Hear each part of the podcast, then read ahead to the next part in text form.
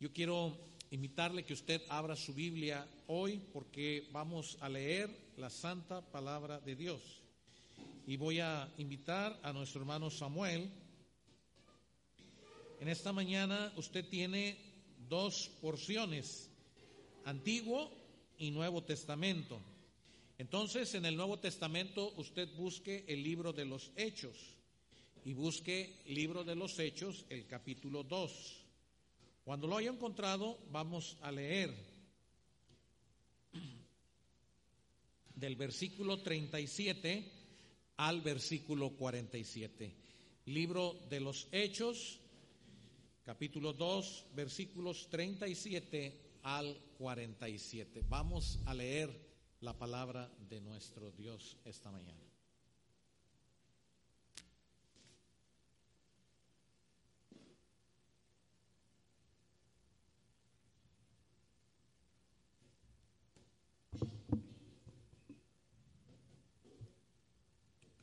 Dice la palabra de nuestro Dios allá en Hechos capítulo 2 del versículo 37 al 47.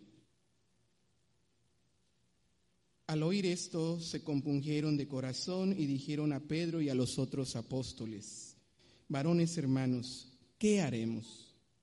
Pedro les dijo, arrepentíos y bautícese cada uno de vosotros en el nombre de Jesucristo para perdón de los pecados y recibiréis el don del Espíritu Santo. Porque para vosotros es la promesa y para vuestros hijos y para todos los que están lejos, para cuantos el Señor nuestro Dios llamare. Y con otras muchas palabras testificaba y les exhortaba diciendo, sed salvos de esta perversa generación. Así que los que le recibieron su palabra fueron bautizados y se añadieron aquel día como tres mil personas y perseveraban en la doctrina de los apóstoles, en la comunión unos con otros, en el partimiento del pan y en las oraciones. Y sobrevino temor a toda persona y muchas maravillas y señales eran hechas por los apóstoles. Todos los que habían creído estaban juntos y tenían en común todas las cosas. Y vendían sus propiedades y sus bienes y los repartían a todos según la necesidad de cada uno. Y perseverando unánimes cada día en el templo y partiendo el pan en las casas Comían juntos con alegría y sencillez de corazón, alabando a Dios y teniendo favor con todo el pueblo. Y el Señor añadía cada día a la iglesia los que habían de ser salvos. Palabra de Dios. Dios les bendiga. Les invito a ponerse sobre sus pies y hacer una oración. Bendito Señor, hoy queremos que tú hables a tu pueblo a través de tu palabra. Hoy queremos que tu Espíritu Santo se mueva en cada mente y en cada corazón y convenza de pecado, de justicia y de juicio. Hoy queremos, Padre, que haya ese gozo en nuestro corazón, pero también ese pesar si hay necesidad de cambiar o corregir cosas que hemos estado haciendo mal. Mal delante de ti, mal con nuestra esposa, mal con nuestra familia, mal en el trabajo. Tú quieres lo mejor para nosotros. Y tú quieres que seamos mejores cada día y, y, que Señor, como dice tu palabra, todos los que te aman, todos los que te buscan de corazón, todas las cosas les ayudan para bien. Eso es lo que tú deseas, que todo se resuelva para bien en favor de tus hijos. Tenemos tu sombra, tu protección, tu poder, que se perfeccione nuestras debilidades. Señor, haz tu obra en tu pueblo, en tu iglesia en cada corazón y en cada necesidad. Y en tus manos nos ponemos en Cristo Jesús. Amén. Tome su lugar y Dios le bendiga.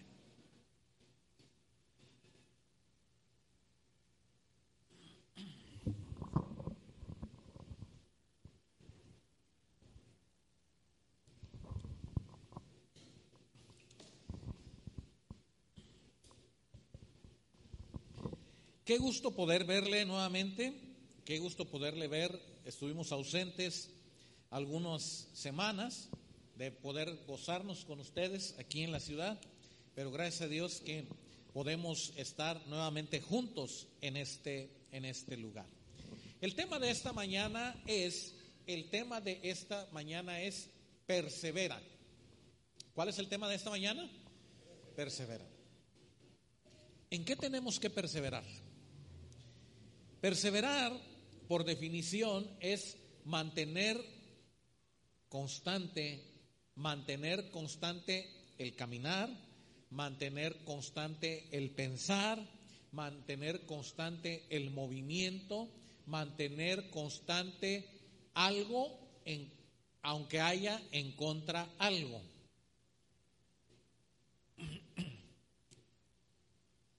Perseverar se trata de luchar.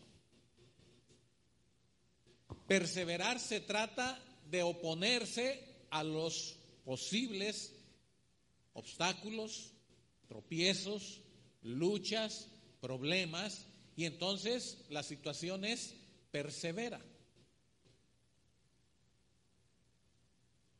Mm, hace muchos años, muchos, muchos años, creo que era estudiante, traía un tenis que la suela se venía despegando.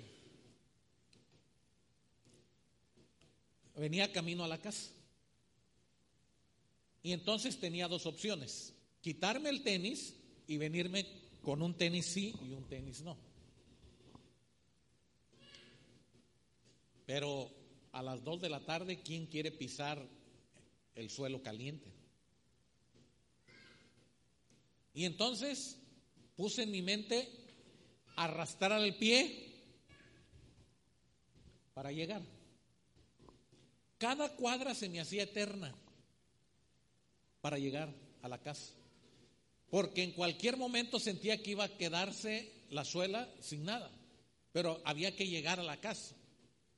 Y cada cuadra que lograba caminar y llegar, porque se había despegado la suela, era un éxito. Cuando finalmente vi la última cuadra, que logré mirar ya el final de mi camino, me sentí aliviado. Y pude llegar a la casa y descansar. Hermanos, la palabra de Dios dice y advierte para tu vida que en este mundo vas a tener aflicciones que en este mundo tendrás dificultades, que en esta vida que tú tienes las cosas no han de ser como tú las piensas o las imaginas, pero el Señor te dice, persevera. De repente sentirás ganas de dejar y abandonar todo. Y si usted vive aquí en esta ciudad, ha visto gente desfilar en octubre que al término del desfile traen los zapatos donde ya no aguantaron más. Ya no soportaron más. Y así es como hay gente que se suicida. Así hay hogares que se destruyen por el abandono, por la separación, por el divorcio. Así hay hijos que se rebelan y se van de la casa de sus padres. Así hay jóvenes que abandonan los estudios. Así hay cristianos que dejan de seguir al Señor. Ahora, hay una situación que usted puede ver conmigo en el capítulo 2. Dice la palabra de Dios versículo 40. Y con otras muchas palabras testificaba. Y les exhortaba diciendo, sed salvos de qué? Sed salvos de qué? De esta perversa. Hermanos, si en algo hay que mantenerse es limpio, hay que mantenerse a distancia hay que tratar de no contaminarse y dice claramente este texto de la Biblia. Hay una perversa qué? Generación. Hay una perversa generación. Y cuando hay una perversa generación, quiere decir que constantemente nosotros estamos siendo acechados contra la suciedad, la maldad, la contaminación que puede que nosotros pongamos atención, cedamos y vamos a tratar de cansarnos en nuestras propias fuerzas. Es una perversa generación. Es una generación que no están haciendo las cosas bien. Es un mundo que hoy te dice que las cosas las puedes hacer mejor, sin necesidad de Dios. Y Pedro, y la palabra que estamos leyendo esta mañana es a la gente que está escuchando, perseveren. Hay una perversa generación, perseveren. Tienen que poner los ojos en Cristo, perseveren. Va a haber muchas dificultades, perseveren. Va a haber gente que los va a querer dañar, perseveren. Es una perversa generación. ¿Recuerdan la vida de Job? Quiero llevarles al libro de Job por un momento. No pierdan Hechos 2. Y yo sé que ustedes son muy conscientes de este pasaje. Job capítulo 1.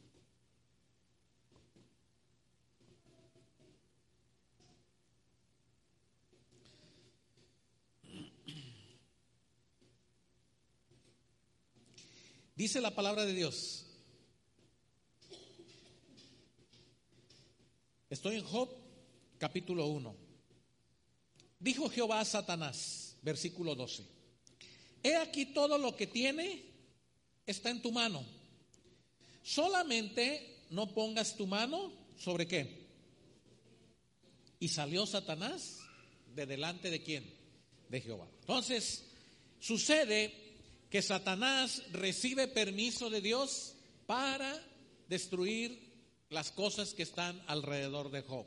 Y perdió su riqueza, y perdió sus hijos, y perdió sus criados, y perdió sus posesiones y lo único que quedó de pie fue su esposa y sus amigos.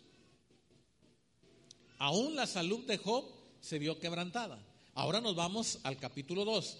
Todo esto está sucediendo con el permiso de Dios. Job capítulo 2. Ahora, dice la palabra de Dios en el versículo 9. Entonces le dijo su mujer, ¿aún retienes tú qué? Maldice a Dios y qué?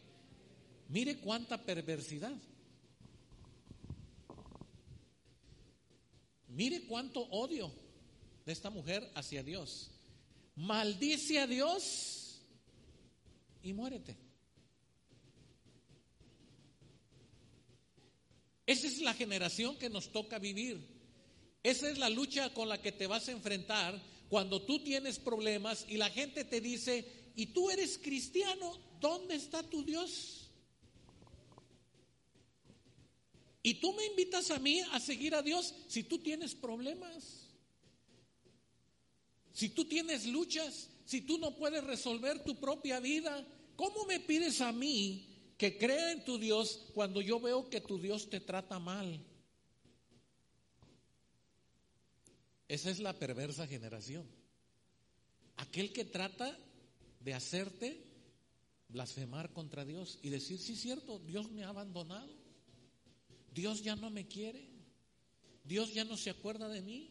Dios no resuelve mis problemas. Dios me está sumiendo cada día más y más. Y es cuando tú,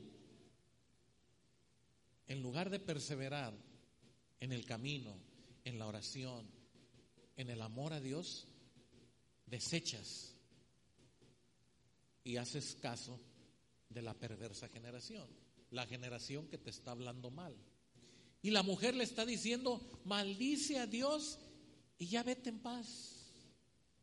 Ya. Todo hubiera estado bien en ese cuadro si no aparece esta mujer diciéndole, maldice a Dios. Y quiero que avancen conmigo en el versículo 10. Leamos todos juntos qué dice. Y él le dijo, como suele hablar cualquiera de las mujeres fatuas, has hablado. ¿Qué? Recibiremos de Dios el bien y el mal no lo recibiremos, en todo esto no pecó Job con sus labios. Como suele hablar cualquiera de esta perversa generación, de esta generación que no quiere nada con Dios. Y regresamos al libro de los Hechos, donde comenzamos la lectura esta mañana. Capítulo 2. Pedro está hablando con la gente y la gente está maravillada y la gente está recibiendo el Espíritu Santo y la gente está escuchando a Pedro hablar y dice la palabra de Dios, sed salvos de esta perversa generación. Así que, versículo 41, los que recibieron qué? su palabra. Los que recibieron su palabra, ¿qué hicieron? Y se añadieron aquel día, ¿cómo? ¿Qué? Tres mil personas. Ahora, note usted en algo que le voy a decir. ¿Qué viene primero, el bautizo o la palabra? ¿Qué recibieron primero? ¿Cuál palabra?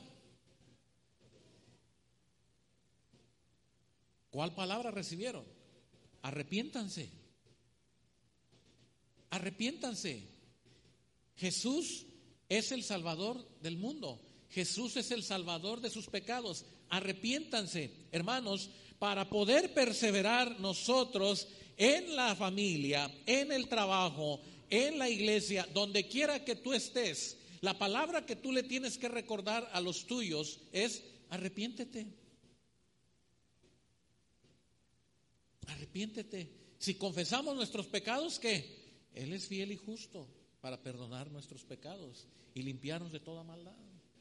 Que tu hijo ves que se está apartando del camino del Señor, háblale y dile, arrepiéntete. Arrepentirse significa mirar que estamos obrando mal, mirar que estamos haciendo las cosas mal para poder perseverar en el camino de Dios. Hermanos, si no hay arrepentimiento, no puedes tú perseverar en el camino de Dios. Entonces la perversa generación te va a atrapar. Tiene que haber arrepentimiento. Y eso es lo que no hay en las familias hoy en día. Y eso es lo que no hay en los corazones hoy en día. Porque lo que queremos es estar bien. ¿Cuántos quieren estar bien? Arrepiéntanse. No, Señor, pero es que mira, tú nomás bendíceme y yo voy a estar bien. Y el Señor dice, yo no quiero bendecirte solamente. Esa es una añadidura que yo tengo para ti. Pero yo quiero que tú te arrepientas. Arrepiéntete. Perseverar, hermanos, no está nada más en venir a la iglesia y oír los mensajes y oír la música y estar nosotros leyendo la Biblia eso lo puede hacer cualquier persona. Hay mucha gente que en la cárcel escucha de Dios, está escuchando a Dios y salen de la cárcel y siguen haciendo lo malo porque no hubo arrepentimiento. Hay mucha gente que está en centros de alcoholismo y drogadicción y gente que les está hablando de Dios una y otra y otra y otra vez y hay gente que dice, sí, ya soy salvo por el Señor, sí, ya he entregado mi vida al Señor. Salen del centro de alcoholismo y recaen. Porque no se han arrepentido de su corazón delante de Dios. Solamente quieren estar bien. Solo queremos estar bien. Solo buscamos, decimos los mexicanos, una manita de gato. Que el Señor nos dé una limpiadita así, medio por encimita, para vernos mejor. Pero el Señor dice, yo conozco tus pensamientos, conozco tu corazón. Y no vas a estar bien hasta que no te arrepientas. El apóstol Pedro le está diciendo a la, diciendo a la gente, arrepiéntanse, arrepiéntanse. Y el arrepentimiento es cuando tú escuchas la palabra, por eso no debemos dejar de hablarle a las personas del arrepentimiento. Por eso no podemos quedarnos callados. Por eso no podemos solamente proclamar las maravillas de Dios. Qué bueno que usted proclame las maravillas de Dios. Pero cuando usted proclama solo las maravillas de Dios, ¿sabe qué queremos la gente? Las maravillas de Dios. Imagínense que yo me pongo aquí a decirles, a ver, todos los que quieran ser sanos, en este momento los voy a sanar. La fila se me va a hacer larga. Y si Dios me da la oportunidad de sanarlos, ¿cuánto más los que sean sanos van a ir y regresar? Pero si yo les digo, arrepiéntanse, la gente no quiere arrepentirse de su mal camino. Solo queremos estar bien. Y la palabra de Dios nos debe de confrontar. Pregunto, ¿puede haber arrepentimiento sin escuchar la palabra de Dios?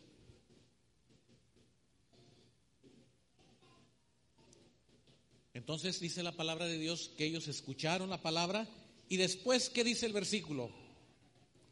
Versículo 41. Así que los que recibieron la palabra, ¿qué pasó? Otra vez, los que la, recibieron la palabra, ¿qué? Bien, ¿cuántos de los que están aquí son bautizados? Muy bien. Si no se ha bautizado, le animo que se bautice. Bautizarse en el contexto que estoy explicando la palabra de Dios, significa dar testimonio de mi arrepentimiento. ¿Escuchó bien? En este contexto del estudio de la palabra de Dios, no les estoy diciendo métanse a la pila, preparen la pila para que sean bautizados y puedan completar su salvación. No. En este momento la palabra de Dios dice que los que creyeron, los que se arrepintieron, dieron testimonio de su arrepentimiento. El testimonio fue bajar a las aguas. Y yo les estoy animando a que bajen a las aguas quien haya hecho decisión de salvación, arrepentimiento de pecados. Le estoy animando, pero digo, no por el hecho de que usted no haya bajado a las aguas, no va a dar testimonio.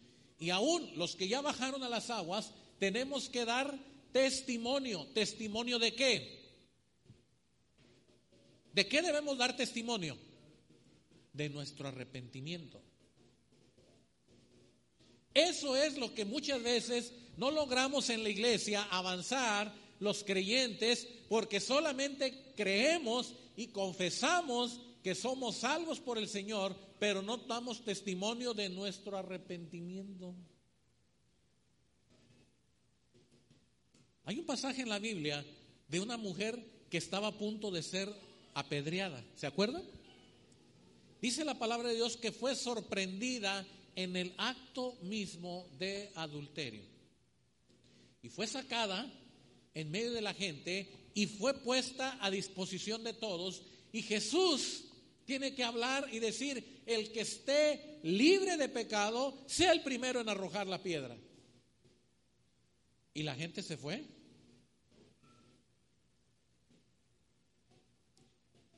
La mujer se quedó a ser juzgada por Jesús. Y esperaba que Jesús, justo, castigara su pecado.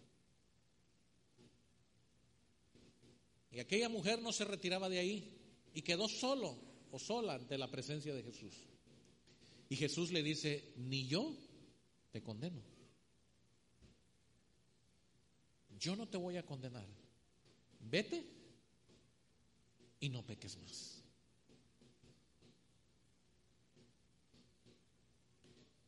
Jesús está dejando que esta mujer entienda el arrepentimiento. Si esta mujer se va y sigue con su vida normal, ¿qué iba a pasar? Iba a ser condenada.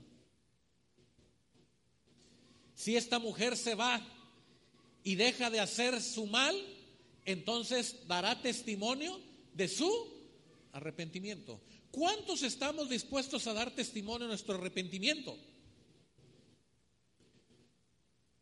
Aquellos que verdaderamente hemos dicho, sí Señor, entrego todo quiero ser una nueva criatura. Y quiero que otros vean en mí que salud, que he cambiado, que tú me has perdonado todo.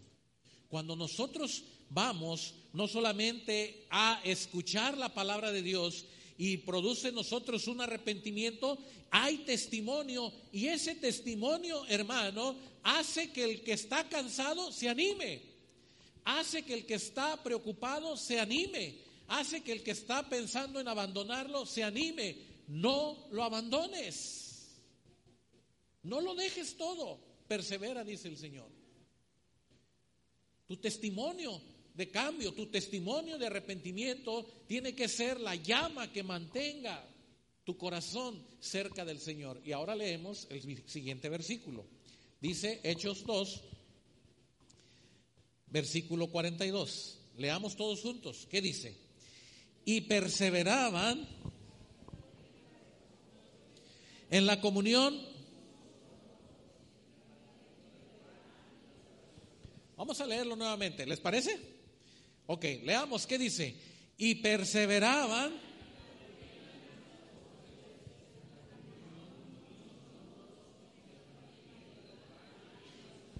Ok, cuatro cosas.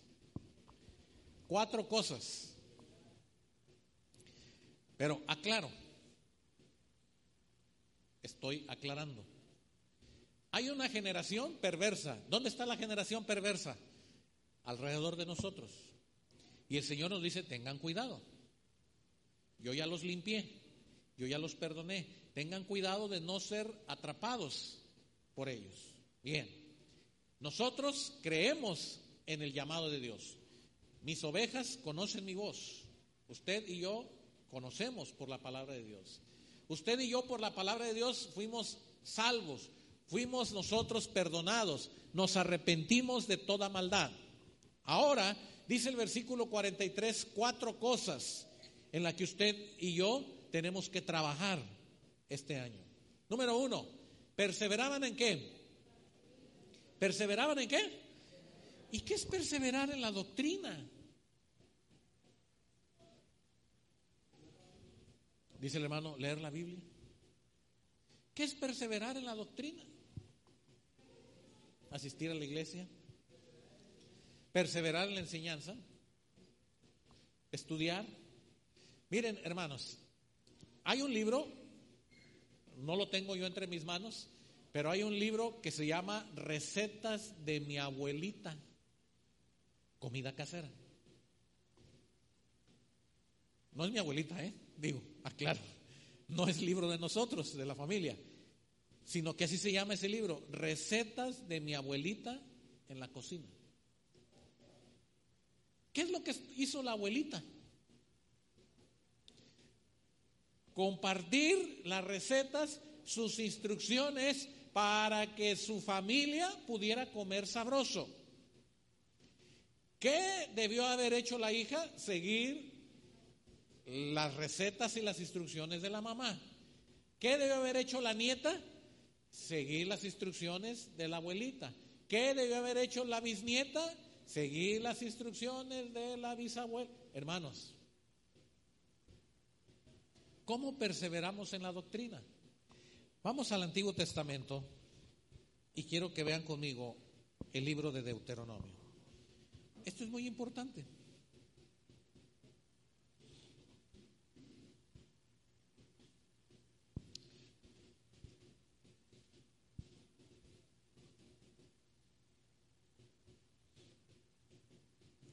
Capítulo 5 de Deuteronomio.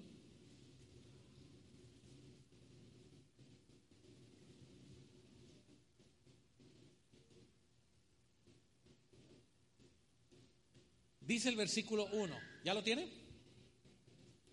Llamó Moisés a todo Israel y les dijo, oye Israel, oye qué, los estatutos y decretos que yo pronuncio hoy en vuestros oídos. Nota, tres cosas, aprendedlos, guardadlos y qué. Otra vez, aprenderlos, guardarlos y ponerlos por obra. Perseverar en la doctrina es hacer estas tres cosas. ¿Qué tenemos que aprender? La palabra de Dios. Apréndala, hermano. Guárdela en su corazón. No la guarde en otro lugar porque ahí no tiene fruto, ahí no produce nada. Apréndala, memorícela, grábesela en su corazón, póngala en un lugar especial y el lugar especial es donde usted lo pueda recordar. ¿Cómo llegó al templo hoy? Porque en la mente usted tiene guardado el lugar y no tuvo que poner un localizador para llegar aquí. Usted en la mente sabe dónde está el templo. ¿Sí o no? Y cuando va pasando usted por las albercas y los ojos lo van volteando a las albercas, pero la mente le está diciendo, no vas a las albercas, vas a la iglesia. Y cuando va pasando usted por el mercado y se va acordando que le faltan papas y jitomates y, la mente le dice, usted va para la iglesia. Y, dice, cuando salga de la iglesia voy. Y cuando se va acercando aquí ve el Mersa y el súper y dice las tortillas, los frijoles. Y el Señor le dice, vas para la iglesia. Porque usted ha guardado el domicilio, el horario, el día, lo ha puesto en su corazón y como usted lo ha aprendido, usted viene a gozarse y usted está listo para estar con los que alaban al Señor. Lo que Moisés le está diciendo al pueblo es, aprendan, aprendan de lo que Dios nos está diciendo, guárdenlo en su corazón para que no se les olvide, guárdenlo en la mente para que no se les olvide. ¿Y qué dice el número tres? ¿Y qué? Ah, eso es lo más difícil. ¿Y qué? Pónganlos por obra. Lo que aprendiste y lo que oíste, dice el apóstol, ¿eso qué? Eso haz. Eso haz. Lo que aprendiste y oíste, eso tienes que hacer. Tres cosas para perseverar en la doctrina. Aprendemos. Número dos, no solamente aprendemos, sino que nosotros guardamos. Y no solo guardamos, también que las ponemos por obra. ¿Qué dice el Señor? ¿Qué dice el Señor? Ah, bueno, Deuteronomio 5, versículo 32. ¿Ya lo tiene? Mirad pues, que hagáis como Jehová vuestro Dios, ¿qué? ¿Cómo vamos a saber lo que Dios mandó? Pues aprendiendo, guardando en el corazón. No os apartéis, ni qué, ni a diestra. Mire, y yo quiero felicitarlo hoy a usted. Quiero felicitarlo porque usted tomó la decisión de venir a la casa del Señor. Y espero que lo haya hecho por convicción. Y si usted viene a la casa del Señor y tiene hijos, usted le está enseñando a sus hijos. Y si usted tiene nietos, le está enseñando a sus nietos. Y si usted lee su Biblia con devoción y dedicación, les está enseñando. Y si usted ora, les está enseñando. Hermanos, eso es lo que Moisés está diciendo, que la iglesia necesita perseverar en la doctrina.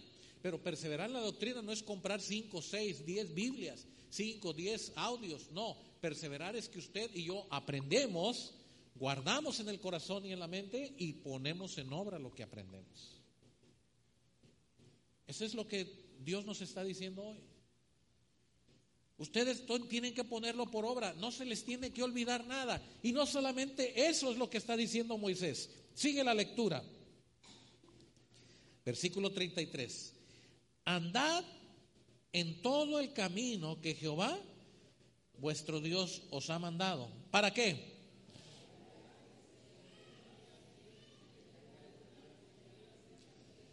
Ok. Pregunto, ¿nos conviene hacerlo? La palabra tiene una promesa. Si los pones por obra, te va a ir bien. Hace un momento cantamos, escucha pueblo mío, proclamaré, proclamaré, y los hijos de tus hijos. Hermanos, el aprenderlo y ponerlo por obra significa que nos va a ir bien. El problema es que la gente quiere que le vaya bien sin hacer lo que Dios dice. El problema es que la gente quiere que las cosas le salgan bien sin arrepentirse. El problema es que la gente quiere que le vaya bien solamente porque cree que lo merece. No. A usted le va a ir bien si usted obedece lo que Dios le dice. A usted le va a ir bien si usted hace lo que Dios le dice. Solamente allí hay garantía de que nos vaya bien. Por eso hay que perseverar en la doctrina. Y no solamente dice eso Moisés. Capítulo 6. Quiero que vaya al capítulo 6.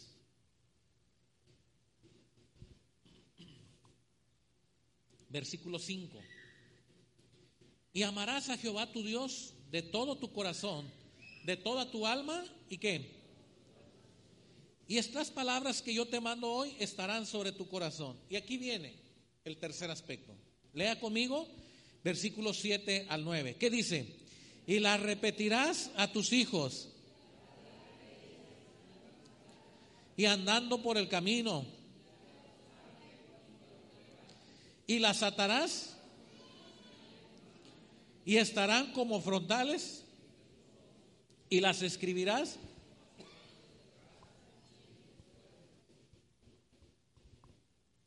Hace muchos años estuvo una hermana misionera con nosotros. Sara se llamaba.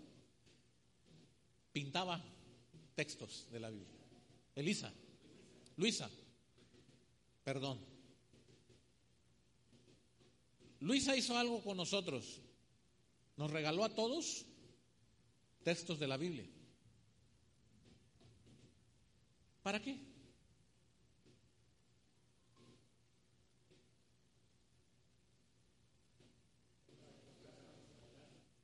para que los tuviéramos en la casa. Y usted dice, ah,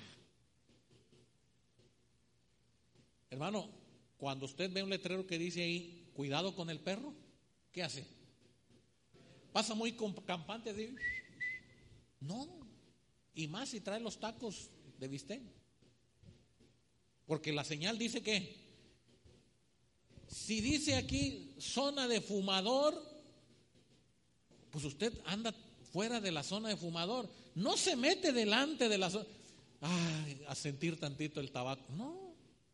Ahí le están diciendo que es una zona de fumadores. Si allá usted ve un letrero que dice no estacionarse, ¿qué? Dice no estacionarse, se ponchan llantas gratis. ¿Qué hace usted? Ah, no, no pasa nada. No, hermano. Esas señales son para que nosotros vivamos de manera ordenada. El baño de hombres el baño de mujeres y usted se mete al baño que le corresponde. Cuando Dios le dice a Moisés, y le repetirás a tus hijos y a los hijos de tus hijos, y las van a traer colgadas en la mano, y se las vas a poner en la frente, y Dios le está diciendo, el método para que tú perseveres es que tienes que estar constantemente recordando lo que yo te mando que hagas.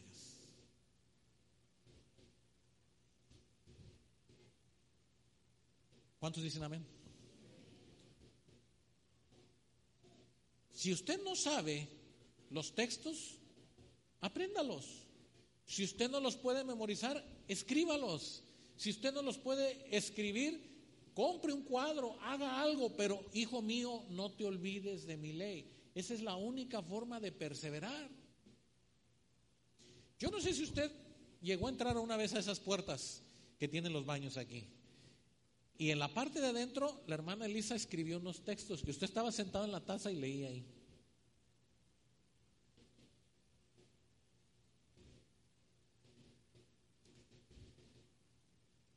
Hay hermanos que dejan Biblias o Nuevos Testamentos en los hoteles, en los restaurantes, en los bancos. No es con la finalidad nada más de hacer una obra social, es recordarnos la importancia de la palabra de Dios. Repítanle a sus hijos, a los hijos de sus hijos, todo lo que usted ha aprendido. Hermanos, allí hay bendición de Dios. Allí hay bendición de Dios. Pablo le dice a Timoteo, yo te conozco desde tu niñez y sé de tu abuela y sé de tu madre y ahora sé que tú vas a hacer lo mismo cuando tengas tus hijos porque has sido enseñado y lo que has aprendido ahora lo tienes que enseñar y lo tienes que vivir. Ten cuidado de no olvidarte de lo que has aprendido, le dice Pablo a Timoteo. Persevera en la doctrina, persevera en lo que has aprendido y si usted tiene en blanco, ¿Qué tiene que hacer? Y le voy a contar algo. Un día me puse a grabar algo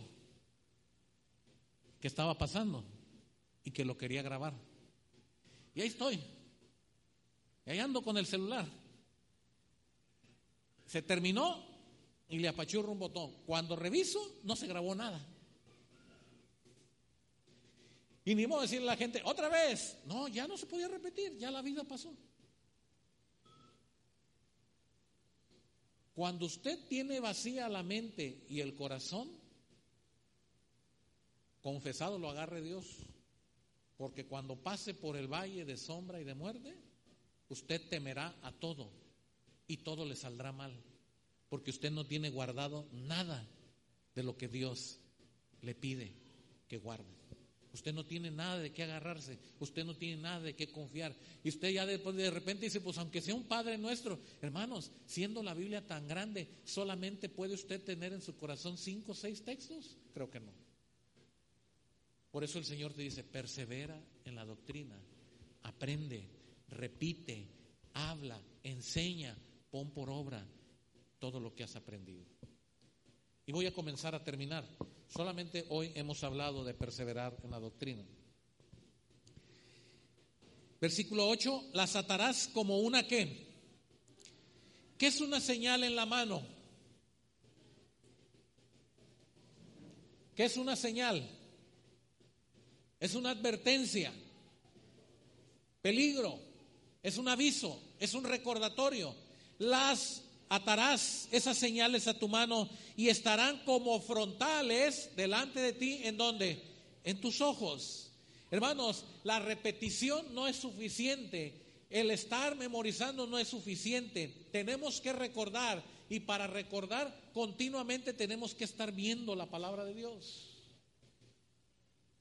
No basta con que usted diga, eso ya lo sé. Lo tiene que volver a ver, lo tiene que volver a escribir. Y en el versículo 9 dice, y las escribirás en los postes de qué? Y en tus puertas. ¿Qué significa? ¿Por qué dijo y vas y los pegas en la calle? Porque el que debo de recordar soy yo. Y el que vive en la casa soy yo. Y el que tiene que sujetarse a la palabra de Dios soy yo. Y usted puede pintar el exterior de su casa con versículos, lo puede hacer, pero el versículo es para mí y debe de estar en mi casa. Mira que te mando hoy, le dice Dios a Josué, que te esfuerces y que, que seas valiente. Pero antes de decirle, esfuérzate y sé valiente, le dice, nunca se apartará de tu boca. En eso es lo que tiene que esforzarse y ser valiente. ¿Usted está pensando que esforzarse y ser valiente es porque iba a introducirse a la tierra? No. Era porque se iba a encontrar con una generación perversa que iba a tratar de engañarlo. Es porque iba a entrar a una generación que era idólatra, una gente que adoraba a dioses ajenos. Iba a encontrarse con gente que hacía lo malo. Y Dios le dice, nunca se aparte de tu boca este libro de la ley. En eso te vas a tener que esforzar y vas a tener que ser valiente para defender tu fe. Es lo mismo que pasa con Sadrach, Mesach y Abednego allá delante de Nabucodonosor, cuando el rey les dice, sé y he oído y tengo testigos que ustedes al oír la música, al oír el tambor, no se postran ante mi figura. ¿Qué pasa con ustedes? ¿No saben que he firmado yo un edicto que cualquiera que al escuchar el sonido, la música y no se rinda ante esa imagen que me representa, inmediatamente será echado al horno de fuego. ¿Qué no lo saben? Y es cuando ellos toman las palabras de Josué, esfuérzate y sé muy valiente. Y sépase, oh rey. Sépase, oh rey. Y sépalo todo el pueblo, que no nos rendiremos ante nadie que no sea nuestro Dios. Eso es lo que Dios le está diciendo a Josué. Esfuérzate y sé muy valiente, porque vas a tener que echar mano de la palabra, vas a tener que vivir la palabra, vas a tener que ser obediente a la palabra en medio de una perversa generación. Y eso, mis queridos hermanos, es perseverar. Y eso, mis queridos hermanos, es mantenerse en la lucha. Y eso, mis queridos hermanos, significa que lo estamos aprendiendo, lo estamos viviendo, lo ponemos en obra y eso nos mantiene firmes y adelante. Perseveren en la doctrina. Termino y vamos hacia el final. Versículo 10 al 12. Estoy en Deuteronomio 6. Cuando Jehová tu Dios te ha introducido en la tierra, que juró a tus padres Abraham, Isaac y Jacob que te daría en ciudades grandes y buenas, y casas llenas de todo bien que tú no llenaste, y cisternas cavadas que tú no cavaste, viñas y olivares que no plantaste, y luego que comas y te sacies, cuídate de no olvidarte de Jehová, que te sacó de la tierra de Egipto, de casa de servidumbre. Y este es el último elemento que traigo con ustedes esta mañana para perseverar en el Señor. Una vez que te esforzaste y fuiste valiente, el Señor va a derramar bendición tras bendición sobre tu vida. Y vas a llegar a tu refrigerador y dices, ah, el refri está lleno, wow, increíble. Y vas a llegar y dices, ah, tengo para pagar la renta.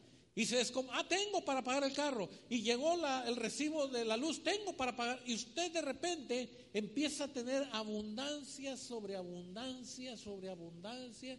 Y el Señor dice, cuando estés viviendo eso, cuídate de no olvidarte de tu Dios. Y he sido constante con ustedes en decirles, que no hay peor cosa que aquel que viene a la casa de Dios a pedir por un trabajo y cuando tiene un trabajo se olvida de Dios. No hay peor cosa de aquel que está pidiendo que Dios le dé una pareja, esposo o esposa, y cuando Dios le da al esposo, la esposa se va y se olvida de Dios. No hay peor cosa que aquel que está pidiendo a Dios por hijos y resulta que ya no viene al templo, ya no va con el Señor porque los hijos no lo dejan venir. ¿Qué hicimos mal? Nos olvidamos de Dios cuando el Señor trajo la bendición, cuando el Señor te respondió, porque le dijiste, Señor, si me sanas, allí voy a estar. Y el Señor te sanó y tú no estás ahí. Cuídate de no olvidarte de tu Dios. Cuídate que en medio de la abundancia tú digas, estoy bien. Hoy estoy tan bien que me puedo dar el lujo de... Y cuando tú empiezas a decir, me puedo dar el lujo de, incluso hasta de no estar en el camino del Señor, el Señor te reclama y te dice, cuídate de no olvidarte de lo que tú no construiste, de lo que tú no hiciste, lo hice yo, dice el Señor.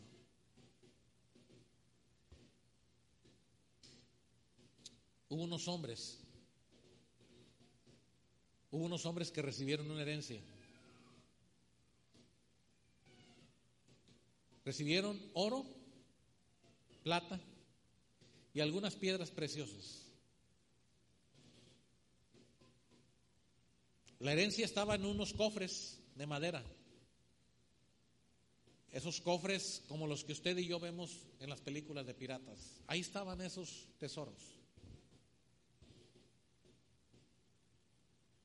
Adentro había un papel que decía, cuiden este dinero que a ustedes no les costó obtener. Cuiden de estas joyas que a ustedes no les costó sacar de la tierra. Cuiden estas joyas que ustedes reciben hoy por herencia. Porque si no las cuidan, días de lamento y sufrimiento vendrán dos cofres del tamaño de una mesa, como esta que está aquí, grande. ¿Saben qué pensaron ellos? Que eso era la vida. ¿Quién no quisiera hoy ya no un cofre de esos, aunque sea un baúl chiquito de joyas? Y ellos dijeron, tenemos la vida resuelta. Podemos comer lo que sea, viajar donde queramos, no trabajar, levantarme a la hora que quiera, comprar lo que quiera. Ahora sí, gratis todo.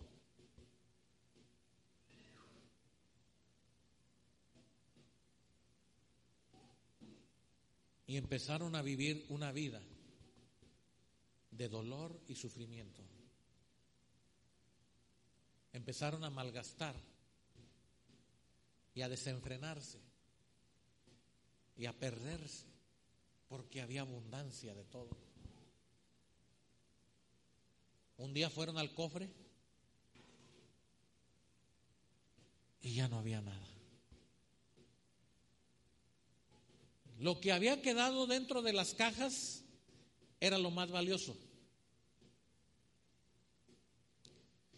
El consejo del que les dejó esa herencia que decía, cuiden esto que ustedes no trabajaron, que ustedes no se esforzaron por obtener, que ustedes no lucharon. Cuídenlo. Lo más valioso de ese tesoro eran las palabras que estaban escritas ahí. Y fue lo que no hicieron. La parte final del consejo era, si no lo hacen, vendrán días de qué? De sufrimiento, lamentaciones, tristeza y dolor. ¿Y saben qué había en esas vidas de esas personas? Sufrimiento, tristeza, lamentaciones y dolor. Hoy el Señor nos dice, perseveren, no se cansen,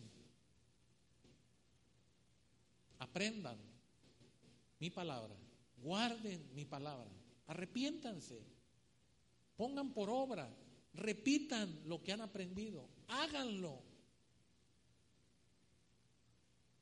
Si es posible, átenlas como señal, marquen las palabras en las paredes, en los postes, hagan algo, pero sobre todo cuando les vaya bien, cuiden de no olvidarse de mí. Porque largos días de amargura y sufrimiento para aquel que no persevera en el camino de Dios. Le invito a que se ponga de pie, hermano. Para los que están siguiendo la señal de internet, les pido que pensemos un momento en lo que el Señor nos ha dicho esta mañana. Hay mucha riqueza en la palabra de Dios. Mucha. Quiero que cierre sus ojos un momento conmigo. Y quiero que usted se arrepienta delante del Señor. Confiese hoy su pecado. Dígale al Señor, Señor, me arrepiento de estar haciendo lo malo delante de ti. Y si dice que no ha pecado usted, hacia Dios mentiroso. Y hoy tomaremos los elementos de la cena del Señor. Confiese delante del Señor que ha hecho lo malo y que busca y trata de hacer lo bueno cada día. Alicia Pineda pide por su hermana Teresa, por sus ojos, está perdiendo la vista. Oremos por la familia de Alicia Pineda y porque haya arrepentimiento, que haya madurez, que haya aprendizaje de la palabra de Dios. Santiago pide oración por la salud de un joven llamado Avi, que está pasando por una fuerte enfermedad. Que Dios pueda ser su sanidad espiritual, su salvación y también sanador de toda enfermedad. Marta, Marta Orozco pide oración por la salud de su mamá. Oramos por Marta para que Dios traiga bendición a la vida de su madre. Berta pide oración por la hermana Maricruz. El cáncer le regresó y ya no hay esperanza. Cuídate de no olvidarte de tu Dios. Y oramos por Maricruz para que no olvide que Dios tiene su vida y su corazón salvo para siempre. Ore al Señor esta mañana y dígale, Señor, quiero perseverar. No puedo, Señor, con esta carga. No puedo, Señor, con esta vida que estoy llevando. No puedo con este sufrimiento y este dolor. Señor, enséñame qué debo de hacer. Y si hay alguien que quiere pasar al altar del Señor y derramarse delante del Señor y decirle, Señor, siento que me he desviado de tu palabra, siento que me he desviado de tu camino. Señor, endereza mi caminar endereza mi vida, dale rumbo. Y si tú te has envanecido por la abundancia, y si tú te has envanecido porque no tienes problemas, no tienes sufrimientos, no tienes dificultades, es tiempo de que pienses, pienses y digas, Señor, cuídame de no olvidarme que tú me has dado todo. Oro por los que tienen familiares enfermos, por aquellos que están en el borde de la muerte. Oro para que el Señor derrame espíritu de fortaleza, de paz, Oro para que el Señor traiga a sus vidas consuelo. Si hay alguien que esta mañana no tiene trabajo, oro para que el Señor le ayude, que reconozca su necesidad delante de Dios. Oro por todos aquellos que están de viaje, por todos aquellos que son nuevos creyentes, aquellos que son nuevos en la fe. Oro por los pastores, los líderes. Padre, necesitamos de ti. Avívanos en medio de esta perversa generación. Guarda nuestro corazón. Te necesitamos, Señor.